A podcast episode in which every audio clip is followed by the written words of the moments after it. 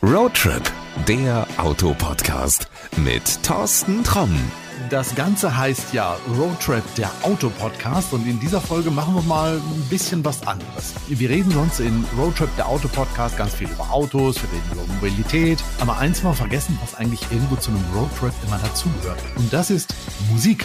Und wer sich damit auskennt, das ist ein äh, Professor, der sich in diesem Moment leider nicht face-to-face -face bei mir hier befindet, sondern am anderen Ende dieser Internetleitung. Und wer das ist und was er alles kann und macht, das verrät er uns jetzt erstmal ganz kurz am Anfang. Hallo. Guten Tag, hier ist Till und ich freue mich sehr. ja, Till hat auch einen Nachnamen. Der eine oder andere wird damit was anfangen können. Till Brönner. Wenn du jetzt ganz schnell sagst, Moment, ich schmeiß Google an, ich guck mal, was der äh, macht und kann. Also, du bist äh, Jazzmusiker, du bist Sänger, du bist Musikprofessor, habe ich gelesen, du bist Fotograf, äh, was habe ich vergessen? Autofan. Auch das stimmt. Mensch, alles stimmt, was ich gerade gehört habe. Ich bin ein bisschen vorbereitet, du merkst das. Total. Ich habe es auch tatsächlich irgendwo gelesen. Till Brönner ist nicht nur der erfolgreichste deutsche Trompeter, sondern auch der wichtigste deutsche Jazzmusiker weltweit. Oh. Wow, habe ich gedacht. Hoppla, hoppla, da muss ich ja gleich mal äh, in aller Bescheidenheit korrigieren. Also äh, ich mache äh, natürlich mit der Trompete schon so mein Hauptthema auf, aber ich bin Jazzmusiker und ähm, ich bin bestimmt einer der bekannteren Jazz-Trompeter, aber sicherlich nicht der beste Jazzmusiker, denn Bekanntheit. Der Beste steht ja nicht, der Wichtigste. Ja, der Wichtigste stimmt ja auch nicht, insofern. Nein, aber das ist ja immer, finde ich, gerade der spannende Punkt, dass Bekanntheit und Qualität nicht unbedingt immer miteinander einhergehen. Und trotzdem ist es natürlich eine besondere Herausforderung, wenn du einen Namen hast, für die Qualität trotzdem zu garantieren. Denn es gibt ja immer links und rechts eine ganze Menge Leute, die genau diese Bekanntheit einfach letztlich natürlich äh, immer auch zum Anlass nehmen, irgendwie zu kritteln und zu gucken, an welcher Stelle du halt porös und, und, und angreifbar bist. Und es ist deswegen auch eine ziemliche Herausforderung, Herausforderung und auch eine Verantwortung. Du hast mir schon fast eine Vorlage gegeben für einen Punkt, über den wir auch noch sprechen müssen, aber lass mich mal anders anfangen. Wir haben eine Gemeinsamkeit. Wir sind beide gewesen auf Sylt bei Porsche auf Sylt. Richtig. Ja, du hast Autogramme gegeben. Äh, das war sicherlich äh, unsere erste Ausgabe von Campen Jazz, das Jazz Festival, das ich seit vier, fünf Jahren hier programmieren darf. Und äh, ich erinnere mich noch sehr daran und gerne. Und genau das ist der Punkt, warum auch du jetzt heute in Roadtrip auftauchst. Denn das ist immer so ein Roadtrip, den ich, sagen wir mal, die letzten Jahre geplant habe. Und dann kam immer Corona dazwischen. Und hm. das, das Campen Jazz Festival, was du organisierst, wo du eigentlich die treibende Kraft dahinter bist, ist immer wieder ausgefallen. Jetzt sag mir endlich, wann ist es denn soweit? Wann sehen wir uns auf Sylt? Also ich hatte schon beste Hoffnung, dass wir das in diesem Jahr 2022 wieder hinbekommen, weil ja doch die Live-Szene und gerade dann, wenn es äh, Outdoor-Events sind, wieder am Laufen ist. Und äh, was jetzt mit dem Herbst passiert, der bevorsteht, das können wir alle noch nicht genau sagen. Aber man war auf Sylt noch ein kleines bisschen äh, vorsichtig und das ist ja bei der überschaubaren Größe hier geografisch auch nachvollziehbar. Da kommen am Ende doch 5000 Menschen zusammen und stehen, äh, wenn auch draußen, wie aber relativ eng. Und äh, ich glaube, da wollte man auf äh, Nummer sicher gehen. Und insofern weiß ich ziemlich sicher, dass wir das im nächsten Jahr 2023 mit unserem fünften Jubiläum, was es dann sein wird, auf jeden Fall knallen lassen werden. Okay, also du wirst irgendwann mir mal einen Wink geben, wann ich mir einen Termin schon mal in den Kalender eintragen soll. Und dann hoffen wir, dass endlich Corona weg ist. Ja, das können wir alle noch nicht sagen, aber wir wünschen uns das. Ne? Du weißt auch noch keinen Termin, wann es dann wahrscheinlich sein wird. Also traditionell ist das Ganze immer im Juli und äh, ich denke, da wird es auch im nächsten Jahr wieder angesetzt werden. Also ich bleibe Sylt erhalten, so viel weiß ich schon. Sehr gut, also ich werde mir den kompletten Juli frei halten. Es gibt am Wochenende keine Termine, keine Renntermine, kein, kein Urlaub, kein gar nichts. Super, super, super.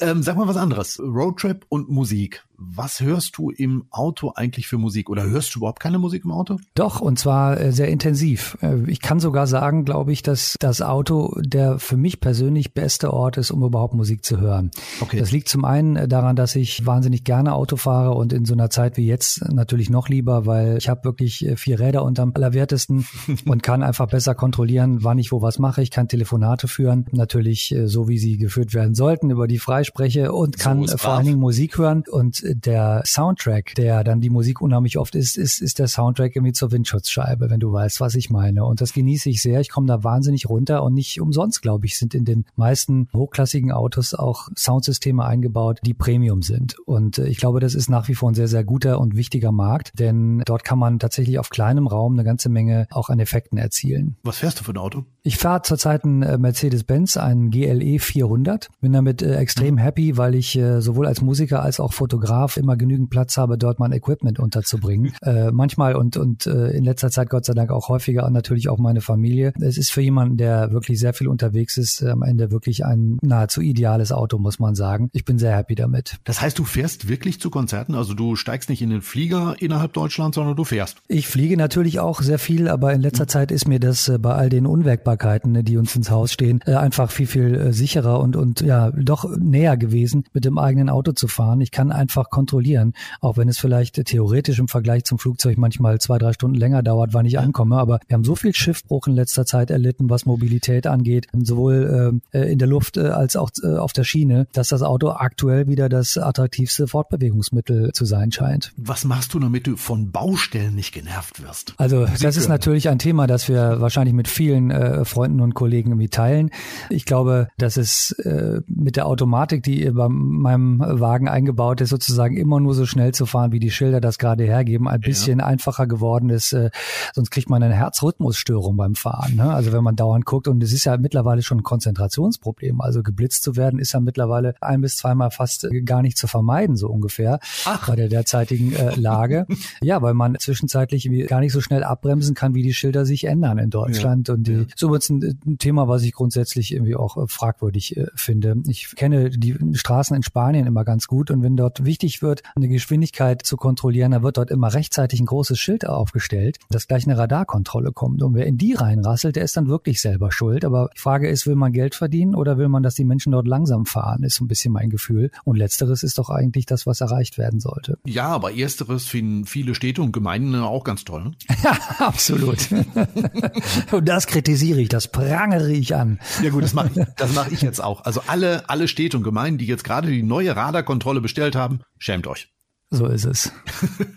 Aber lass uns mal von Radarkontrollen wegkommen zum Auto und zum Roadtrip. Du hast gesagt, du fährst viel mit dem Auto und du magst es da drin Musik zu hören. Hörst du deine eigene Musik? Äh, bei meiner eigenen Musik bin ich, äh, ich sag mal, so, so ein kleines bisschen äh, vorsichtig geworden. Warum? Das liegt schlicht und einfach daran, dass ich aufgrund der Tatsache, dass ich die Musik ja selber herstelle, auf dem Weg zur Veröffentlichung das ganze Werk schon 10.000 bis 20.000 Mal gehört habe. Mhm. Und ich kenne und höre immer, auch wenn ich das gar nicht möchte, natürlich alles an dieser Musik und höre die ganzen Schwachstellen und äh, es ist so, wie sich den ganzen Tag äh, selber im Spiegel angucken zu müssen und jedes Mal wieder das Gefühl zu haben, boah, bin ich eine geile Sau ungefähr. Ja? Und ähm, das, das klappt nicht und das macht auch keinen Spaß. Und äh, am Ende ist es so, dass äh, ich tatsächlich Musik im über acht bis zehn Jahre liegen lassen muss, bevor ich mich ihr wieder so nähern kann, dass ich ja fast die Sicht eines Konsumenten einnehme, der noch nie was von Bräuner gehört hat. Und dann merke ich, ach guck mal, war doch gar nicht so schlecht, was du damals gemacht hast. Ich habe neulich mich mit einem äh, Autodesigner unterhalten und der hat zu mir gesagt, also wenn das Auto, was ich rausbringe, wenn das äh, den Menschen vorgestellt wird, dann ist das für mich schon ein alter Hut. Ich lebe ja schon in der nächsten Generation. Ist das bei dir genauso? Also wenn dein neues Werk veröffentlicht wird, ist das für dich abgeschlossen und du bist schon in der Zukunft? Auf jeden Fall. Ich kann das, glaube ich, sehr, sehr gut nachvollziehen, was der Kollege da beschreibt. Es ist natürlich auch immer ein, gutes Zeichen, wenn man seiner Zeit voraus ist und wenn man mhm. vielleicht nicht zu sehr nach hinten guckt. Natürlich wird da öffentlich im Autobusiness nicht so gerne drüber gesprochen, denn das neueste Modell ist nun mal das neueste Modell.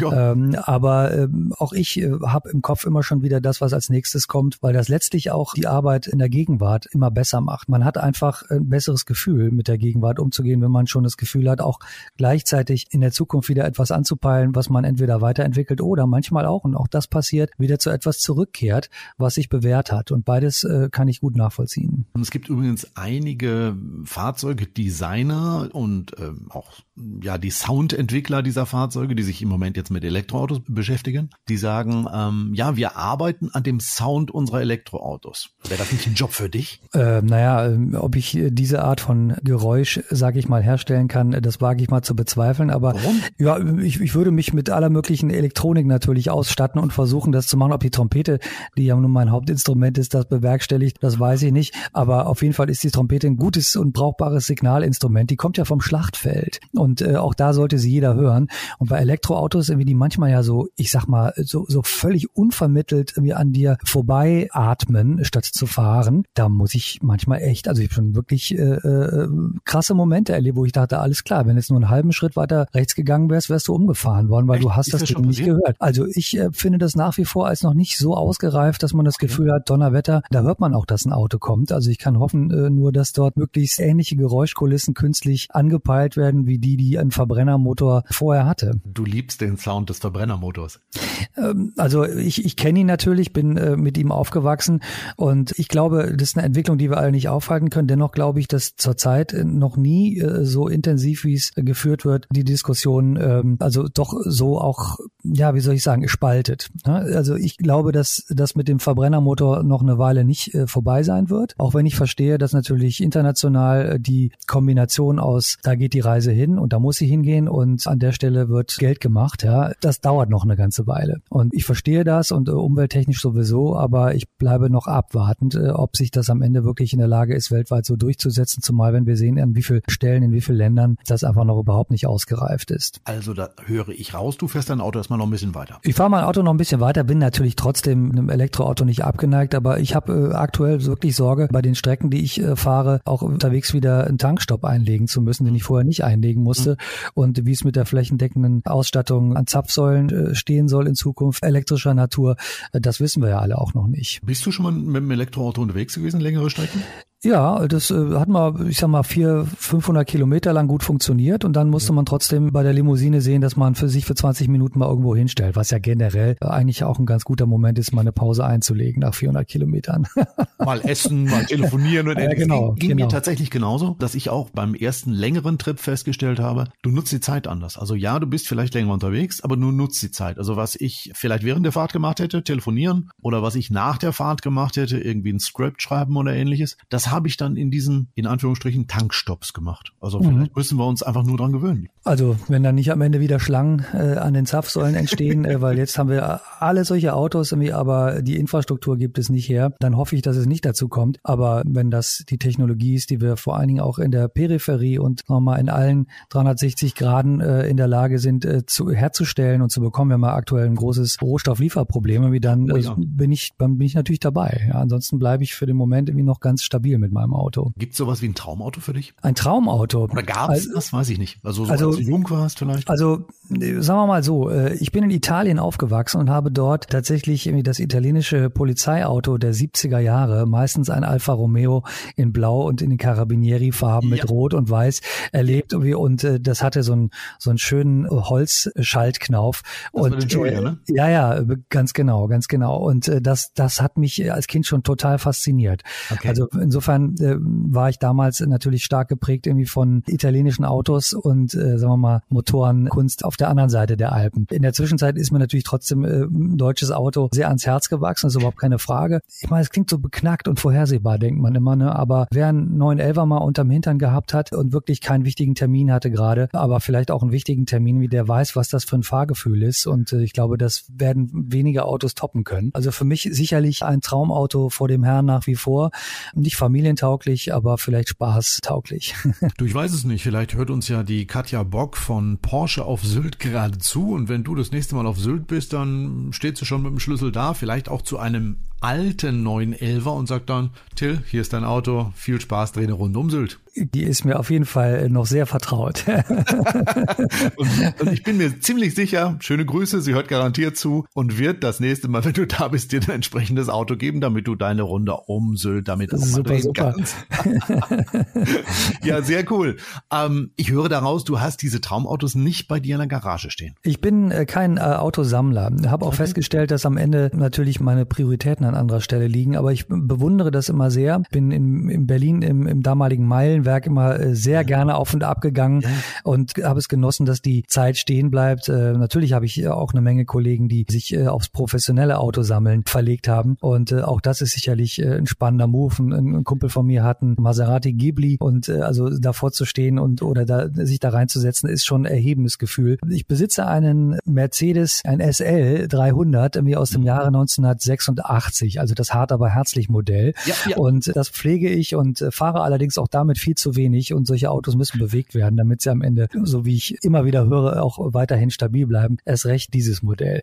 Aber hat nur 70.000 runter und habe ich einer alten Dame damals abkaufen dürfen und ich bin happy, das zu haben. Meine Oma fuhr dieses Auto auch damals. Nee. Und äh, insofern habe ich immer das Gefühl, doch äh, ein bisschen in meine Kindheit einzutauchen damit. Mit der Oma unterwegs zu sein. Was für eine Farbe? Ich, ich rate mal, ich weiß es wirklich nicht. Ich rate mal grün. Ähm, nee, ist nicht grün, aber hätte gepasst bei mir. Anthrazit Metallic ist eine oh, Spezialfarbe, ja. die äh, aber wirklich wahnsinnig cool aussieht, noch mit dem alten C-Netz vorinstalliert äh, und der entsprechenden anschraubbaren Antenne. Also richtig, richtig wow. gut Blaupunktradio mit Kassette noch drin. Also okay. äh, originaler geht's dann nicht. ähm, und ich vermute mal, da du ja auch als Fotograf unterwegs bist, der ist auch schon mal des Öfteren in die Linse gerückt worden. Ja, das ist, das ist richtig. Äh, aktuell sehen solche Autos auch äh, auf Fotografien wirklich besser denn je aus, weil sie mittlerweile also keine Youngtimer, sondern tatsächlich akzeptierte Objekte der Begierde geworden sind. Darüber kommt natürlich die Pagode, die im Preis äh, nochmal wo ganz anders liegt. Aber ein, ein sehr prinzipientreuer Autosammler und Kumpel von mir nennt das immer das Hochzeitsauto, die Pagode, und sagt immer, du bist ganz gut unterwegs mit deinem SL. Aber wenn du in Italien aufgewachsen bist, ich meine, dann muss ja der Traum für dich sein, auch vielleicht vielleicht mal so ein Ferrari 250 GTO vor die Linse zu kriegen? Ja, das ist natürlich äh, zum Fotografieren wahnsinnig, äh, wobei die Automobilfotografie natürlich äh, auch sehr, sehr weit fortgeschritten ist. Ne? Mhm. Also wir freuen uns immer über solche Fotos, aber wenn sie dann tatsächlich von René Staud nochmal fotografiert worden sind mit diesen großen Lichtwannen, dann sehen Autos schon mhm. nochmal anders aus. Das ist wirklich eine Kunst für sich, mir für mhm. ich großen Respekt habe. Übrigens gerade äh, schon im neuen Top Gun Maverick gewesen. Hast du den gesehen? Nee, nee habe ich nicht. Musste unbedingt machen. Schönste Szene, ich erzähle ja nicht den Film jetzt irgendwie, aber zum Schluss steht Jennifer Jennifer Connelly in der Lederjacke vor einem alten 911er in Silbermetallic mit Fuchsfelgen. Ich würde mal sagen Baujahr 78 oder irgendwie sowas. Okay. Es sieht der absolute Hammer aus in dem Film mit einer Einstellung, wie sie im Buche zu finden ist. Gut, also ich muss in den Film rein. Ich höre das schon raus. Ja. Wo du gerade sagst, Autofotografie und, und, und sich vor Autos verneigen. Mir ist das tatsächlich passiert. Ich bin äh, bei Pininfarina gewesen und die haben dort in ihren Räumen natürlich auch alle möglichen Ferraris, die sie designt haben, stehen. Unter anderem der legendäre Ferrari Ferrari F40. Du wirst ihn kennen. Ja. So, und das Auto steht da und es gibt von Pininfarina auch eine Wasserflasche die sie designt haben. So, und man gab mir diese Flasche und ich habe diese Flasche dann vor dieses Auto gestellt und wollte beides zusammen eben halt in einem Bild haben und habe mich dann vor dem Auto und der Flasche verneigt, also hingekniet. Und das ja. hat natürlich ein Spaßvogelkollege gleich fotografieren müssen, hat es dann irgendwo bei Facebook hochgeladen. Das war der Lacher schlechthin, dass ich mich vor dem F40 verneige. Aber äh, Grund genug, oder? Bei so ah, total. Meisterschaft, die das Auto total. Vereint, also, ne, muss man wirklich sagen. Ohne Quatsch, ich habe Gänsehaut gehabt. Ja, ja, verstehe ich auch.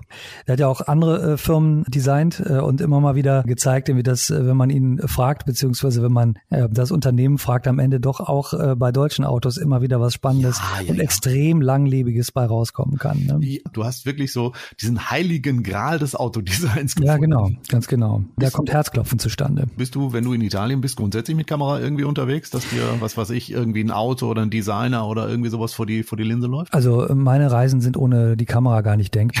Äh, das äh, gehört mittlerweile wie die Trompete zu mir dazu. Okay. Und äh, ich empfinde das als wahnsinnig inspirierend, zumal viele Reisen natürlich auch tatsächlich, ich sag mal, so absolviert werden müssen, dass du vielleicht eine Stunde auf der Bühne stehst oder zwei, aber, aber zwölf Stunden reisen musst. Und wenn du das nicht irgendwie nutzen kannst, kreativ, dann wirst du rammdösig. Und deswegen ist äh, tatsächlich die Kamera immer das, was dann passiert, wenn die Trompete in den Kasten geht äh, und umgedreht. Also für mich eine wunderbare Ergänzung und übrigens viele Parallelen zwischen der Trompete und der Kamera. Echt erzähl. Also die Parallele ist einfach letztlich, dass ich natürlich genauso einen Dialog äh, mit einem Musiker führen kann und möchte auf dem Instrument, wie ich das als, als Fotograf mit meinem meinem Objekt machen kann und möchte. Mhm.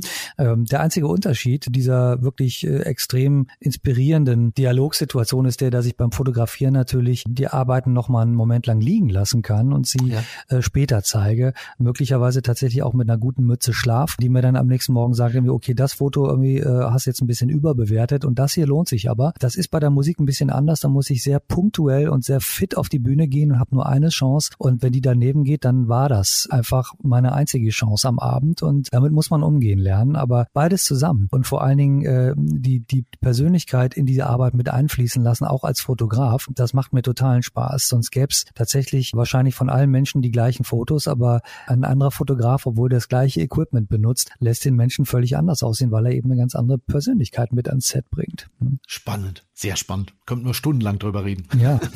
Lass mich nochmal bitte einmal zurückkommen auf das Thema Auto. Wo siehst du unsere Mobilität in zehn Jahren? Wir haben das hier in diesem Podcast schon ein paar Mal besprochen. Die Meinung geht eigentlich dahin, dass wir kein eigenes Auto wahrscheinlich mehr besitzen werden, dass wir uns eine Mobilitätslösung für diese Zeit in Anführungsstrichen kaufen.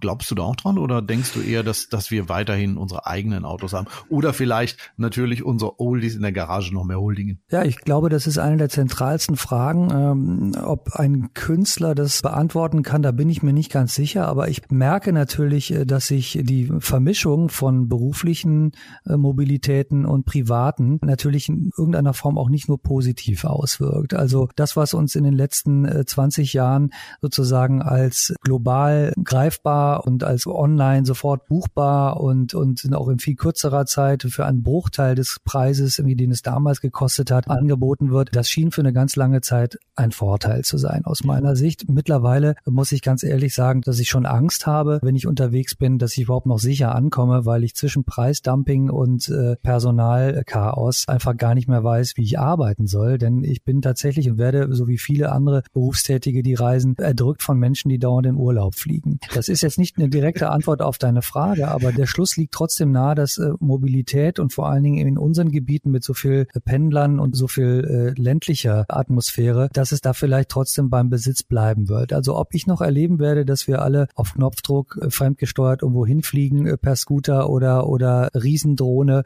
das weiß ich nicht. Da bin ich unsicher, wenn ich ehrlich bin. Ich glaube aber, dass du per in Anführungsstrichen Knopfdruck, zumindest mit deinem Smartphone, dir ein Fahrzeug vor die Tür holst, das dich vielleicht auch ohne Fahrer schon bald durch Hamburg fährt, das ist nicht so abwegig. Äh, Glaube ich nicht, ist ja auch längst in der Mache und wird da ja. getestet. Wie sicher das ist, das kann ich nicht beurteilen. Ich höre Steigst immer noch davon, ein? dass man also äh, Angst jetzt erstmal nicht, äh, aber äh, ich denke, dass das das muss einfach noch ein bisschen besser korportiert werden, äh, wie ausgereift es wirklich ist. Ich sehe das ja bei meinem eigenen Fahrzeug, äh, dass dass ich tatsächlich immer wieder doch an entscheidenden und manchmal auch extrem wichtigen Stellen auf Dinge hingewiesen werde mhm. und letztlich das das intelligente Fahren ja schon längst Einzug gehalten hat, von der Spur, die gehalten wird, bis zum Abstand, der gehalten wird und zur Erkennung von Hindernissen. Also all das ist extrem wichtig und äh, nicht, dass ich äh, in die Verlegenheit gekommen wäre, mir das äh, wirklich äh, lebenswichtig zu benötigen. Aber zu wissen, dass das äh, in dem Auto äh, schon eine Rolle spielt und eingebaut ist, finde ich extrem äh, gut. Es beruhigt, ne? Total, total. also in zehn Jahren werden wir beide in Hamburg, kann den Namen ruhig sagen, in eines dieser Moja-Fahrzeuge mal einsteigen und ja. mal und mal eine Runde ohne Fahrer fahren. Was hältst du davon?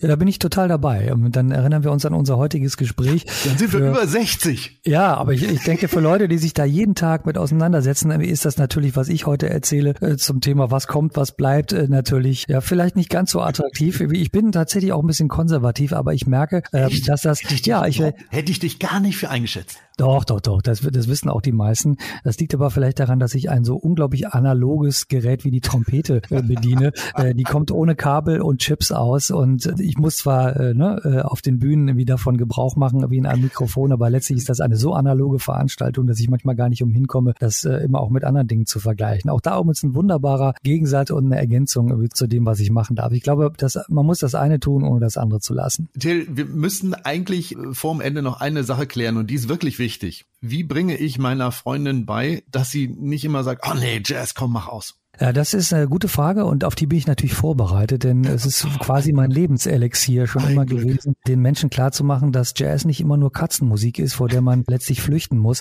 sondern es gibt so unterschiedliche und äh, unterhaltsame Formen von Jazz. Ich würde sagen, wenn sie mal einmal Frank Sinatra zusammen mit Antonio Carlos Jobim gehört hat und äh, sie dann tatsächlich von einem Musikwissenschaftler bescheinigt bekommt, dass sie gerade lupenreinen Jazz gehört hat, äh, vielleicht nicht nur improvisiert, aber trotzdem Jazz, dann denke ich würde es wieder Spaß machen, dieser sehr kommerziellen und, und gleichzeitig aber hochwertigen Form von Jazz zu folgen und zu sagen, ich bin Jazz-Fan. und du meinst, dann kann ich sie 2023 mit nach Sylt nehmen und es funktioniert? Also das sowieso, weil wir haben ja nur zwei Tage und in denen dürfen wir auf jeden Fall keine Katzenmusik präsentieren. wir wollen ja, dass das Festival weitergeht und am Ende war ich immer schon ein Fan davon, dass vor der Bühne mehr Leute stehen als auf der Bühne und dafür werde ich natürlich auch stilistisch weiterhin sorgen. Also keine Angst. Okay, dann haben wir das geklärt. Super, das sollte dann die heutige Roadtrip-Folge für heute gewesen sein. Till Brönner hat uns beigebracht, ja, was wir von Musik zu halten haben, wie Mobilität vielleicht in seinen Augen aussehen könnte und dass wir beide zusammen in zehn Jahren in Hamburg mit einem fahrerlosen Moja-Shuttle unterwegs sind und äh, auch heile wieder zurückkommen. Till, ich sage erstmal vielen, vielen Dank für deine Zeit. Und vielen Dank, mein Lieber. Danke. Das machen wir wieder. Aller spätestens 2023 auf Sylt wieder. Danke. So machen wir das. Ich freue mich schon drauf. Tschüss, Dankeschön. mein Lieber. Ciao, Tschüss. ciao, ciao. So, und das war's auch schon. Unsere etwas andere Folge von Roadtrip, der Autopodcast. Wir haben uns heute mal ein bisschen mehr mit dem Thema Roadtrip und der richtigen Musik dazu beschäftigt. Das Ganze mit Hilfe von Till Brönner. Wenn du jetzt mehr über Till erfahren möchtest, dann schau mal in die Show Notes. Dort packe ich dir ein paar Links rein. Da findest du dann ein bisschen mehr Infos zu ihm, seine offizielle Webseite und kannst auch seine Musik entdecken. Und ich sage ganz offen und ehrlich, es lohnt sich. Auf jeden Fall machen. In diesem Sinne, wir hören uns in der nächsten Folge wieder. Pass gut auf dich auf. Alles Gute. Ciao. Das war Roadtrip, der Autopodcast mit Thorsten Tromm.